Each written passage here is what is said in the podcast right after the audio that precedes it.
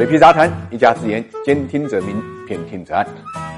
理财魔方倡导科学投资基金，为每一个用户量身定制基金投资组合，涵盖股票、债券、大宗商品、海外 QD 基金等等，可以满足中高净值人士的资产配置需求。理财魔方拥有证监会颁发的基金销售牌照，合法合规，大家可以在各大应用商店下载理财魔方 APP 体验一下。户口问题呢，一直是中国城镇化发展过程中间一道迈不过去的坎。但是呢，随着国家有关政策不断的调整，这道坎呢，慢慢呢在被垫平。四月八号，国家发改委印发的《二零一九年新型城镇化建设重点任务》最新的通知呢，又为填平这道坎呢，增加了很大很大的一个动力。主要提出积极推动在城镇就业的农业转移人口落户，加大户籍制度改革的力度。在这之前啊，城区常住人口一百万以下的中小城市和小城镇呢，已经陆续取消了入户的限限制。现在呢，人口在一百万到三百万左右的二型大城市呢，也要全面取消呢入户限制。三百万到五百万的一型大城市呢，要全面放开放宽入户的条件，并全面取消呢重点群体入户的限制。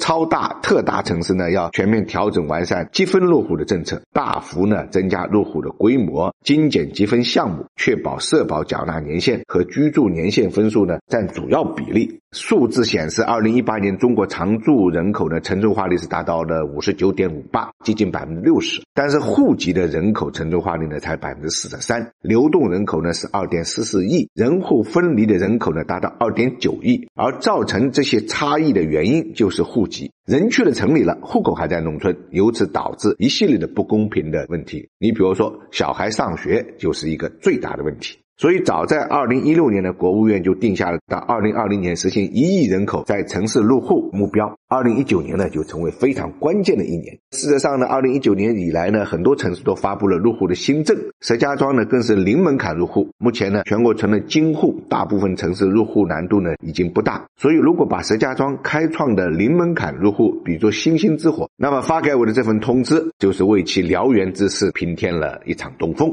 目前城市人口超过五百万的城市有十三座，除了北上广深这四个超大城市，还有天津、重庆、武汉、成都、南京郑州、杭州、沈阳、长沙这些呢新兴的特大城市。也就是说，除了这个十三个城市之外，其他城市都将全面放开入户的限制。在这个过程中呢，有一大批二线城市呢受益是最大的，包括西安、苏州、合肥这些城市。所以可以预见的，一是中国城镇化率会大幅度提高；第二是大城市、特大城市人口聚集的速度可能会提速；第三，都市圈、城市群人口在城镇总人口中的比例将会进一步提高；四呢，就是相关的改革，如人地钱挂钩政策呢，将会进一步得到呢落实推动。但问题来了，从二零一七年以来，全国各地的抢人大战和房价变化的关联性可以看出，一个城市的人口净流入量。与楼市购买力呢呈现高度正相关，因此判断一个地方未来房价是涨是跌，其中一个很重要的原因就是流入人口的量。我们看到啊，最近长三角地区呢，一手房跟二手房的交易呢又开始抬头活跃，很多地方呢又开始出现了土地竞拍这种苗头，所以房价这恐怕呢是回避不了的一个问题。